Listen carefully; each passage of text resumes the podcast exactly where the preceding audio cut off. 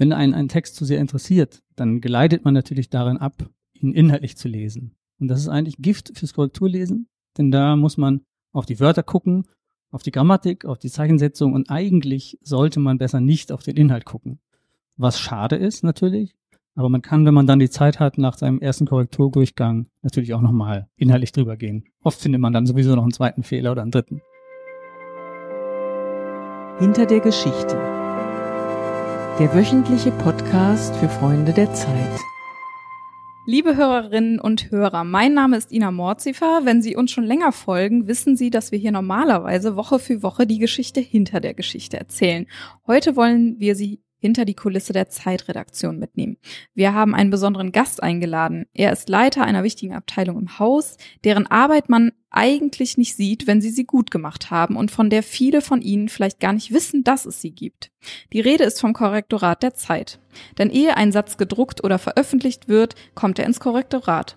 Um etwas mehr über die Arbeit der Kolleginnen und Kollegen zu erfahren, habe ich Thomas Wortmann eingeladen. Er ist Leiter des Korrektorates und arbeitet bereits seit 17 Jahren bei der Zeit. Lieber Thomas, schön, dass du da bist und dir die Zeit für uns genommen hast. Hallo Ina, ja, vielen Dank für die Einladung. Sehr gerne. Lieber Thomas, ich kann mich noch genau daran erinnern, wie meine erste Begegnung mit euch war. Und zwar war das vor ein paar Jahren, ich glaube, es sind etwa drei. Ich war neu hier bei der Zeit und habe einen Newsletter betreut, der jede Woche vor Versand von euch korrigiert wird. Ich habe den Text natürlich mit bestem Wissen und Gewissen bei euch abgegeben, nach dem Vier-Augen-Prinzip und dachte mir, na ja, so viele Fehler können da ja jetzt ja auch nicht mehr drin sein.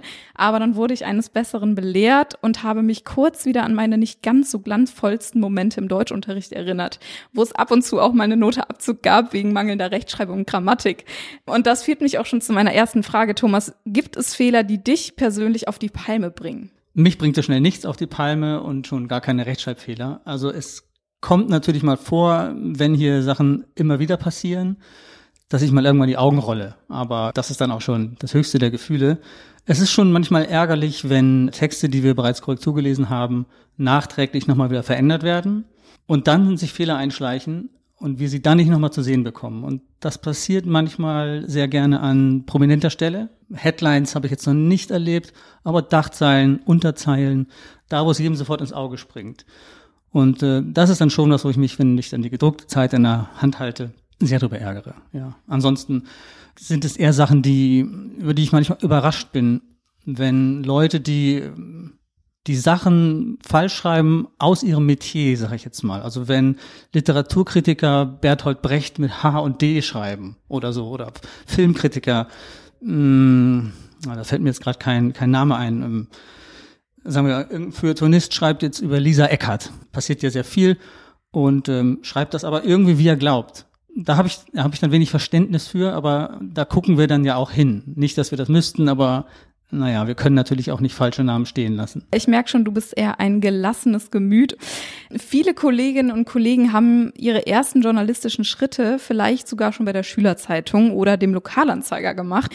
Wie war das bei dir? Hast du dort auch schon Korrektur gelesen? Nein, ich habe überhaupt keine journalistische Ausbildung in dem Sinn.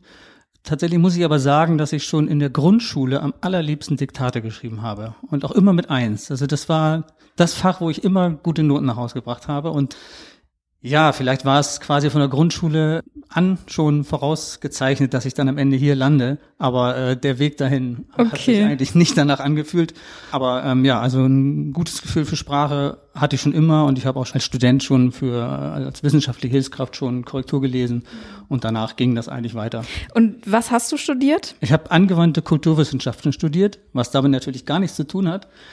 Aber ich meine, Korrekturlesen ist ja nun mal kein Ausbildungsberuf und jeder, der bei uns in der Abteilung sitzt und jede hat eigentlich irgendwas anderes studiert, was damit nichts zu tun hat. Politik, Geschichte, Sprachen sehr viel, aber eigentlich nur Geisteswissenschaftler, das muss man sagen. Okay, das wäre nämlich auch meine nächste Frage. Wie, wie bist du überhaupt darauf aufmerksam geworden, dass es so einen Job gibt? Also, dass man wirklich von Profession her Korrekturleser werden kann? Oder ähm, ja, was war da so der Impuls, der dich dahin getrieben hat? Äh, der Impuls, das ist dann Zufall, muss man sagen. So, als ich irgendwie gerade meine Magisterarbeit schrieb, hörte ich von einem Verlag, dass sie einen Schlussredakteur brauchten und ja, habe ich mich irgendwie auf halbtags beworben. Man hat mich genommen, es hat mir Spaß gemacht und dieser Verlag ist irgendwann nach München gezogen und ich brauchte andere Arbeit.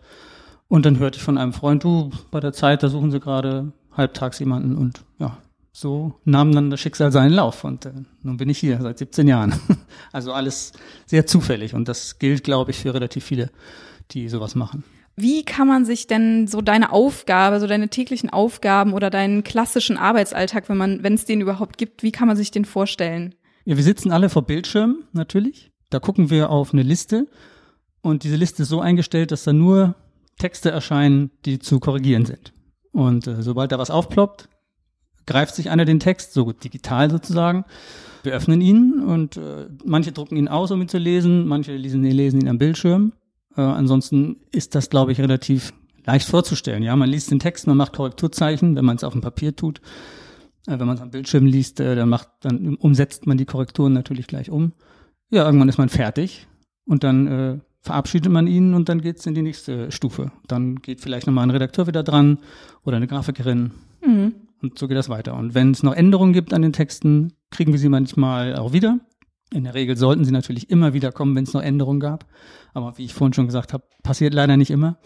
Und dann gucken wir uns nochmal die Änderungen an und hoffen, dass danach dann wirklich alles fehlerfrei ist. Die Texte auf Seite 1, die Aufmacher, die werden auf jeden Fall nochmal anders behandelt. Die haben so eine Sonderbehandlung. Die werden sowieso zweimal korrigiert. Stimmt das? Ja, alle Geschichten, die auf den Aufmacherseiten stehen, also auf den ersten Seiten der jeweiligen Bücher, werden zweimal gelesen, weil es ist einfach die Erfahrung, dass ein einmaliges Korrekturlesen eines Textes immer ein, zwei Fehler übersieht.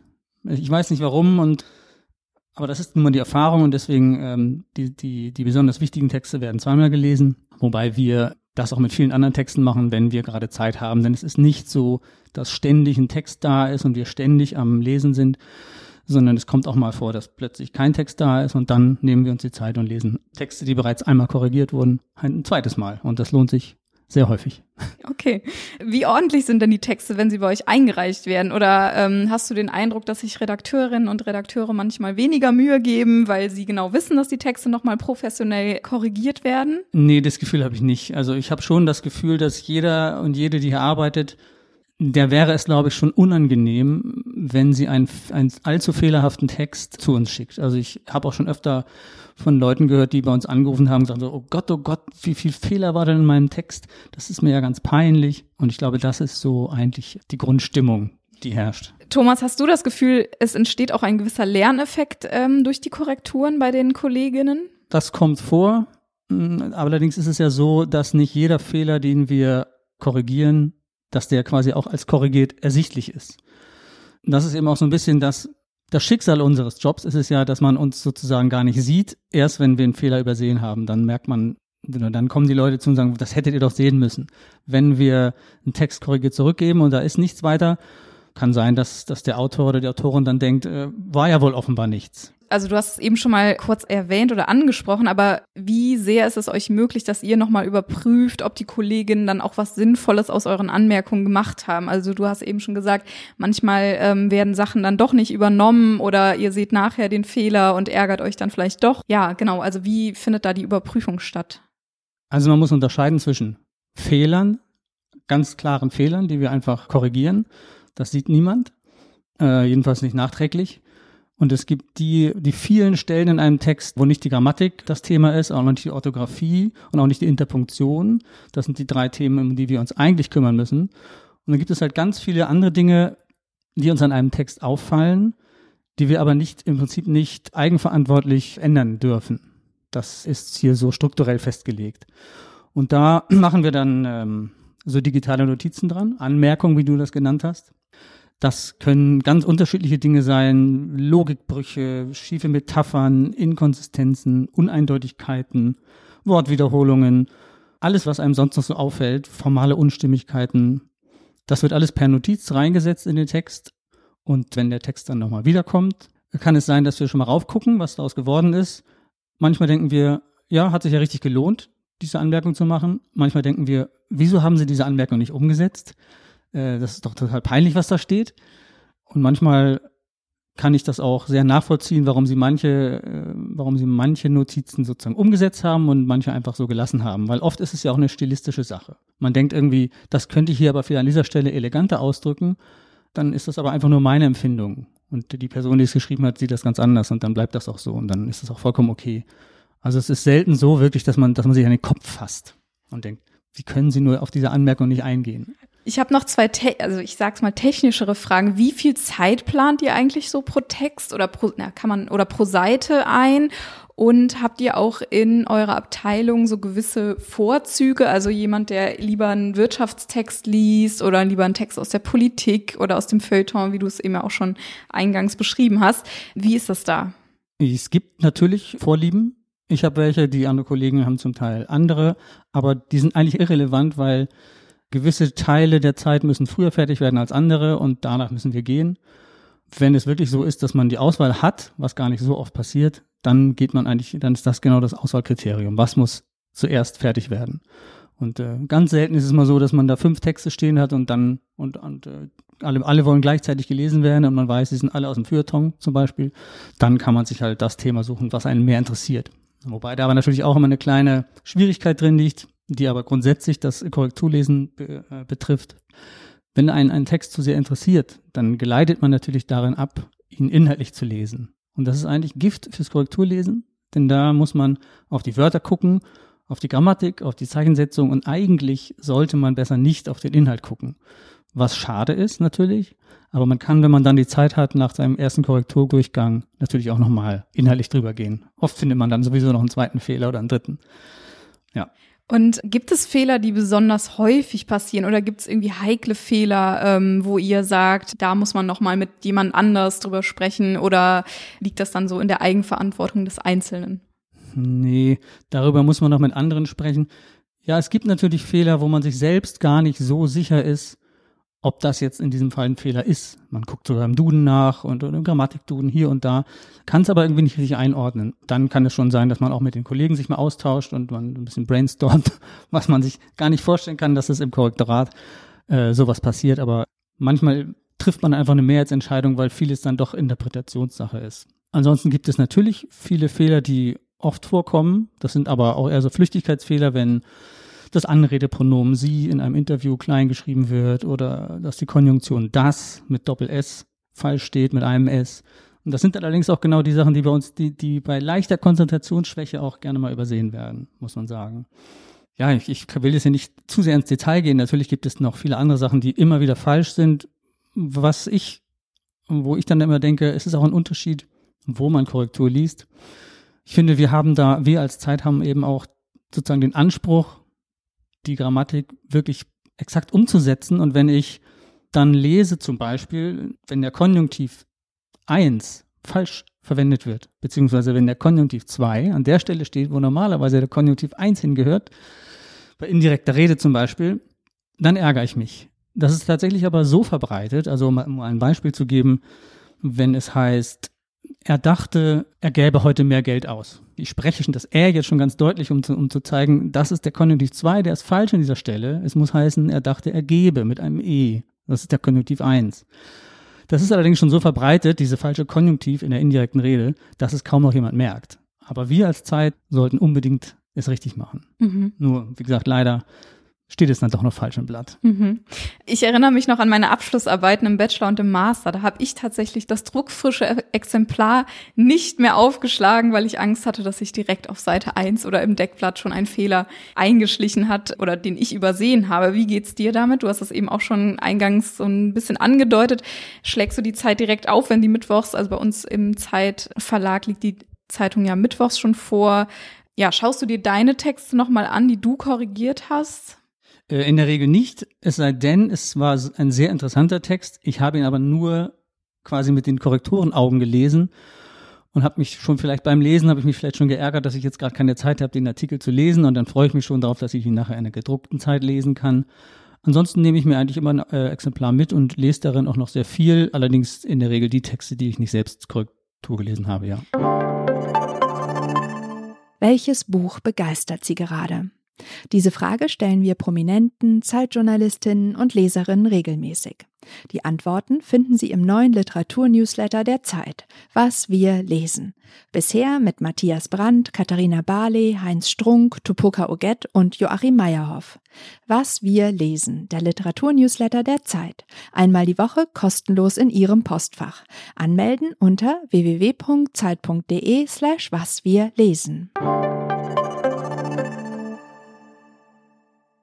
Wenn wir im Team einen korrigierten Text von euch zurückbekommen, dann können wir meistens schon erahnen, wer den Text korrigiert hat. Es ist bei uns schon so ein kleines Spiel geworden, dass man ganz gut rauslesen kann, wer da am Werk war. Was würdest du sagen, wie objektiv ist eigentlich Rechtschreibung? Sie ist natürlich eigentlich total objektiv. Wie ich eben schon gesagt habe bei einer anderen Frage, manchmal kann man auch über Sachen diskutieren und sie vielleicht auch anders interpretieren, aber das Schöne an Rechtschreibung ist ja, dass es ganz klare Regeln sind, wenigen Ausnahmen.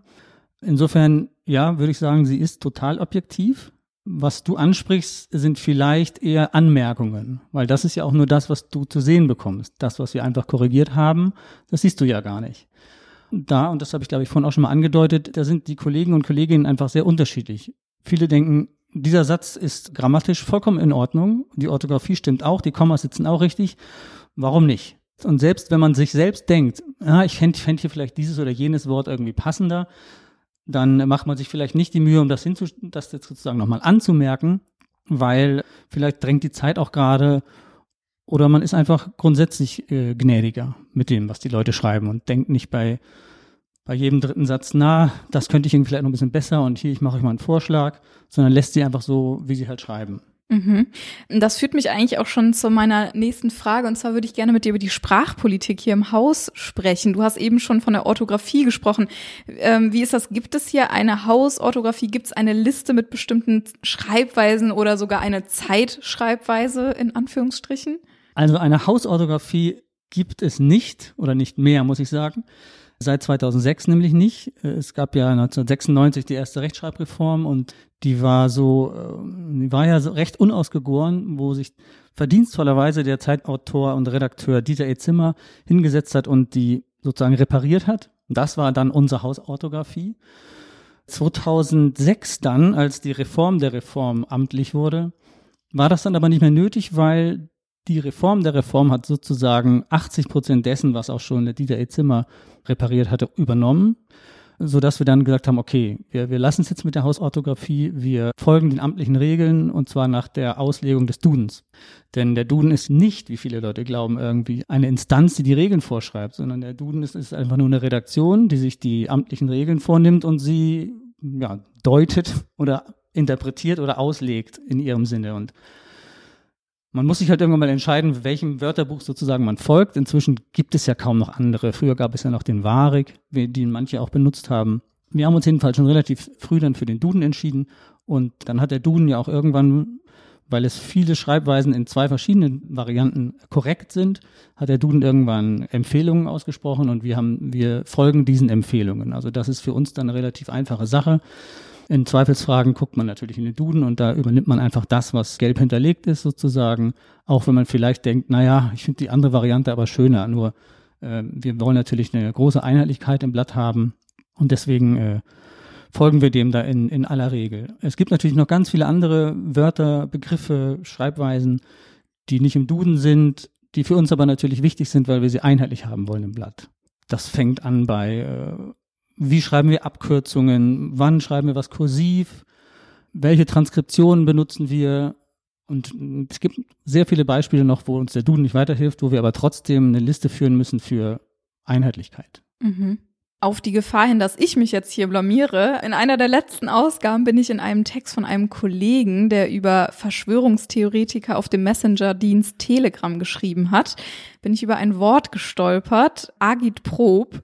Und ich muss zugeben, ich muss das tatsächlich nachschlagen und wurde dann äh, belehrt, dass es Agitation und Propaganda bedeutet und dass es eigentlich ein Kunstwort ist ähm, oder ein zusammengeführtes Wort aus diesen beiden. Wie geht ihr mit Fremdwörtern in der Zeit um? Wie werden, also wenn man das als, oder was ist eigentlich ein Fremdwort? Wie viele dürfen in einem Text benutzt werden? Was fremde Wörter angeht, da mischen wir uns eigentlich nicht ein. Also wenn ein, ein, ein Autor oder eine Autorin meint, sie müsse sehr viele Fremdwörter im Text unterbringen, dann würden wir da nie eine Notiz hin reinsetzen und mal fragen, meinst du das überhaupt ernst? Willst du wirklich das, dieses komplizierte Wort hier benutzen? Es kommt mal vor, hm, das hatten wir neulich mal in so einem Text, wo, ähm, wo man, wo man findet, dass vielleicht zwei Fremdwörter oder sagen wir mal, dass ein Fremdwort wird erklärt und äh, dann kommt zwei Wörter, zwei Sätze später ein anderes Fremdwort, was nicht erklärt wird, wo man dann vielleicht sagt, irgendwie, also wenn ihr diese erklärt, dann müsstet ihr das andere auch erklären. Oder vielleicht in Texten über recht jüngere Phänomene, sag ich mal, wenn jetzt Texte sich irgendwie um Twitter oder um irgendwelche, ja, ich sag mal, jüngere Phänomene dreht, dass man da auch mitbedenken muss, dass es eine Menge Leser gibt, die sich in diesen Welten nicht auskennen und dass man dann vielleicht doch das eine oder andere Wort, was einem Menschen unter 30 vollkommen geläufig ist, vielleicht dem Menschen über 60 nicht geläufig ist und das vielleicht erklären müsste. Mhm. Und das halten aber manche auch so, manche so sehr unterschiedlich. Und aber auch das ist ja um was Grundsätzliches zu sagen, etwas Zeittypisches, dass man als Autorenblatt sehr unterschiedliche Stile, sehr unterschiedliche Herangehensweisen an, an Themen hat. Wir sorgen nur dafür, dass sie einheitlich im Schriftbild daherkommen. Und gilt das Gleiche dann für Anglizismen oder äh, werden die einfach komplett ausgelassen oder gestrichen oder? Nein, Anglizismen werden eigentlich auch einfach durchgewinkt. Klar, wenn einem spontan beim Korrekturlesen da die deutsche Version für einfällt und man denkt, wo ist der Unterschied, dann macht man vielleicht mal eine Anmerkung, aber eigentlich halten wir uns da zurück. Und äh, ich wüsste jetzt auch nicht von irgendeiner Hausleitlinie, die dafür sorgt, dass es möglichst wenig Fremdwörter oder Anglizismen gibt. Also wäre vielleicht mal eine Anregung, da mal mit anzufangen. Weil da gibt's natürlich schon gelegentlich auch mal Leserzuschriften, die sich darüber ärgern. Ja, da bekommen wir tatsächlich nämlich auch von Leserinnen und Lesern ab und zu mal eine E-Mail, genau. Und ja, was zuletzt auch sehr viel diskutiert war, das Thema gendergerechte oder geschlechterinklusive Sprache. Wie geht die Zeit damit um? Kannst du dazu was sagen? Nein, das kann ich eigentlich nicht, weil wir gerade mittendrin sind in der Diskussion und natürlich wollen wir Frauen und Männer gleichberechtigt repräsentieren. Das Problem ist, das wird halt jeder mit nur einem Funken Sprachgefühl wahrscheinlich bestätigen, es, es, es schadet meistens dem Text, der Lesbarkeit und da bin ich sehr gespannt, wie hier die Autoren und Redakteurinnen damit umgehen, äh, eine kreative Form des Genderns zu finden, die, die nicht ins Auge springt, nicht mit Sternchen oder dauernden Wortwiederholungen, denn es gibt Möglichkeiten, Sachen so auszudrücken, dass da nicht irgendwie die männliche Form auftaucht. Nur da muss man sich vielleicht manchmal noch ein bisschen länger den Kopf drüber zerbrechen. Aber also es ist spannend. Okay, da bin ich auch gespannt, was da noch kommt und was passiert. Wie sehr siehst du eigentlich auch die Textverständlichkeit in deiner Verantwortung? Also es gibt bei der Zeit ja auch einen Textchef, der auch dafür verantwortlich ist, dass zum Beispiel die Zeile zum Text passt. Ja, wie geht's dir damit? Ja, das ist dann eigentlich eher, eher ein Zufall, wenn einem sowas auffällt. Aber ich würde nie sozusagen mir Schweigen auferlegen, wenn ich über etwas stolpere, wo ich denke, das haut jetzt hier aber so nicht hin, das ist irgendwie ein schiefes Bild oder irgendwas. Klar, ich könnte auch sagen, ich lasse es einfach so stehen. Wir haben ja einen Textchef, der wird schon sehen, aber der kann natürlich auch nicht alles sehen. Und kann auch sein, dass wir da doppelte Arbeit machen, aber naja, in diesem Fall ist es mit Sicherheit besser doppelt als keiner macht's. Aber eigentlich ist das tatsächlich nicht unsere Verantwortung. Mhm. Online-Übersetzer wie Google Translate haben ja mittlerweile schon sehr an Qualität dazugewonnen. Vor ein paar Jahren kam es da ja teilweise noch zu schrägen oder absurden Sätzen. Oder auch zum Beispiel die Übersetzungsmaschine DeepL, die durch künstliche Intelligenz ja stetig dazulernt, liefern mittlerweile auch bei langen Texten, finde ich, erstaunlich gute Ergebnisse. Man bekommt ja zum Beispiel Synonyme vorgeschlagen zu einzelnen übersetzten Wörtern und es wird der Sinn wieder angepasst. Du bist ja nun schon seit einigen Jahren dabei, wie du uns verraten hast. Und hat sich deine Arbeit in den letzten Jahren eigentlich auch dahingehend verändert? Also siehst du solche Programme als Konkurrenz deiner Arbeit an oder vielleicht sogar als Unterstützung? Ja, Unterstützung, ja. Also wir, wir haben natürlich digitale Unterstützung. Ähm, wir haben eine Software, die unterkringelt uns Wörter, von der die Software glaubt, dass sie falsch sind. Das ist schon eine gewisse Hilfe. Das sind dann aber in der Regel irgendwelche fehlenden Buchstaben oder Vertipper oder sowas. Aber das ist natürlich auch, ich weiß noch aus der Zeit, wo wir das nicht hatten, da sind dann schon mehr, sind dann schon mehr Fehler stehen geblieben. Ich weiß nicht, vielleicht kennst du dieses, es gibt ja so eine Regel, die besagt, dass du einen Text sehr gut lesen kannst, solange jedes Wort den Anfangs- und den Endbuchstaben ja, äh, das, an der richtigen Stelle ja, hat. Und die Buchstaben ich. dazwischen, mhm. die können irgendwie wild durcheinander gewürfelt sein das und man kann es trotzdem ganz gut lesen. Und da müssen wir natürlich irgendwie ganz besonders hingucken, weil ich natürlich aus Erfahrung weiß, dass Buchstabendreher ganz schnell übersehen werden. Und dafür ist, ist diese digitale Unterstützung natürlich Gold wert. Ansonsten, wenn man den Duden sozusagen auf, auf dem Computer hat und nicht als Buch neben sich stehen hat, dann geht die Suche nach einem Stichwort auch viel schneller. Wenn man dann in derselben Software gleich, gleich noch acht verschiedene Duden hat und dann in der Volltextsuche suchen kann, das ist schon sehr, sehr praktisch. Aber Ich habe im Augenblick und ich habe schon einige Rechtschreibkontrollprogramme gesehen und erlebt. Ich habe nicht den Eindruck, dass sie jemals diesen Beruf ersetzen können. Also jedenfalls nicht, wenn man den Anspruch hat, den die Zeit zu Recht hat. Ich könnte natürlich mir vorstellen, dass ein, zwei Generationen weiter noch, dass es vielleicht nicht mehr so einen hohen Stellenwert hat und das dann vielleicht der Grund ist, weswegen sich Verlage vielleicht keine Korrektorate mehr, mehr leisten wollen. Wenn ich mir angucke, wie meine Kinder schreiben, zum Beispiel in, der, in den sozialen Medien, in WhatsApp oder sowas, das, da wird ja auf Rechtschreibung überhaupt nicht mehr geachtet. Ja, dauert, würde ja vielleicht auch zu, zu lang dauern. Klar, meine, meine Kinder machen sich immer lustig, weil sie wissen immer genau, wenn ich was geschrieben habe, dann wird da mit großen Buchstaben geschrieben. Das, ist, das machen die natürlich nicht mehr. Ja, insofern also, ich könnte mir vorstellen, dass der Stellenwert von Rechtschreibung eventuell etwas äh, nachlässt, aber wir als Zeit, solange es uns gibt, werden immer ein Korrektorat brauchen und haben müssen. Thomas, du hast es eben schon zu Beginn ein bisschen angedeutet, dass es manchmal Texte gibt, die dich mehr, inhaltlich auch mehr interessieren als andere und dass es das eigentlich eher Gift ist für die Korrektur, wenn ein Text jetzt zu spannend ist oder dich zu sehr interessiert. Hast du da Tipps oder wie gehst du damit um, dass du dann da auch sachlich beim Text und bei der Grammatik und der Rechtschreibung bleibst? Man muss halt einfach aufpassen, man merkt halt irgendwann, dass man abgleitet in inhaltliches Lesen. Das muss man einfach nur merken, man muss dafür eine Sensibilität haben und, so, und dann kurz überlegen, äh, an welcher Stelle bin ich eben nochmal abgeglitten, äh, an, an, an welcher Stelle hat mein Korrektorenblick mich verlassen, sozusagen. Und da setzt man einfach wieder an. Und die Hoffnung ist, dass man das merkt, dass man es merkt und das ist, das ist das Wichtigste.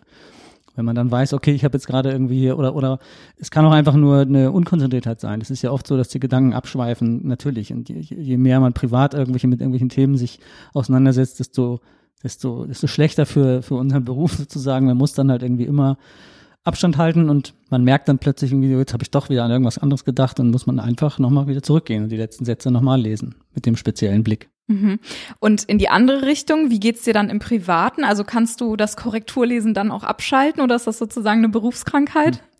Ja, es ist, ich fürchte, es ist leider eine Berufskrankheit. Ich kann das zwar abschalten und auch da merke ich irgendwann, Jetzt, jetzt bin ich wieder in den anderen Modus gerutscht. Und dann gehe ich so weg mit dem Korrekturblick. Jetzt versuche ich mal, dich auf den Inhalt zu konzentrieren. Ist schon ein bisschen doof, ja. Kenne ich aber. Kann ich auch nicht abstellen, ja, leider.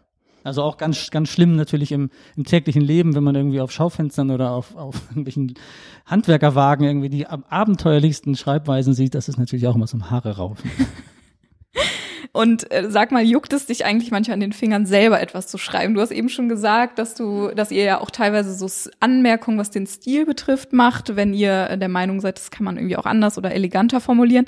Hast du manchmal das Gefühl, du würdest den Kolleginnen gerne einen Tipp geben, was sie besser machen können? Oder wie gesagt, würdest du gerne selber schreiben? Nein, nein, nein, eigentlich gar nicht. Also muss ich ganz eindeutig äh, verneinen. Ich habe natürlich schon ab und zu mal was geschrieben, aber ich kann nur sagen, das ist, das ist einfach nicht meins. Also ich bin da, wo ich sitze, sitze ich wirklich sehr gut.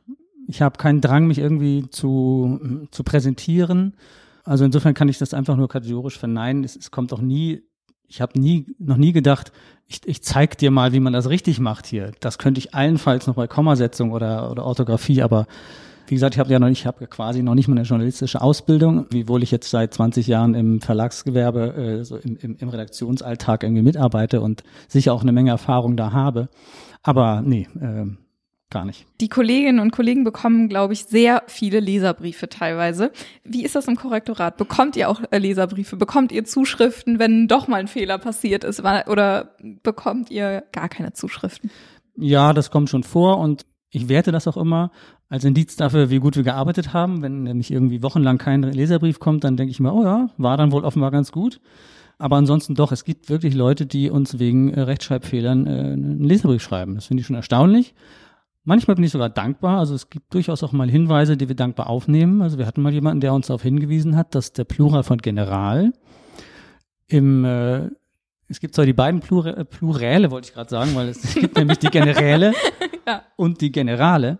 Und ähm, er hat uns darüber aufgeklärt, dass halt im militärischen Zusammenhang, äh, also Menschen, die im, beim Militär arbeiten, die sagen Generale. Und da beides vom Duden gleich gewertet wird, haben wir gesagt, ja, dann schreiben wir jetzt immer Generale. So, und sowas landet dann zum Beispiel bei uns auf unserer Begriffeliste und wir hoffen, dass dann alle Kollegen sich daran, daran danach, äh, danach richten.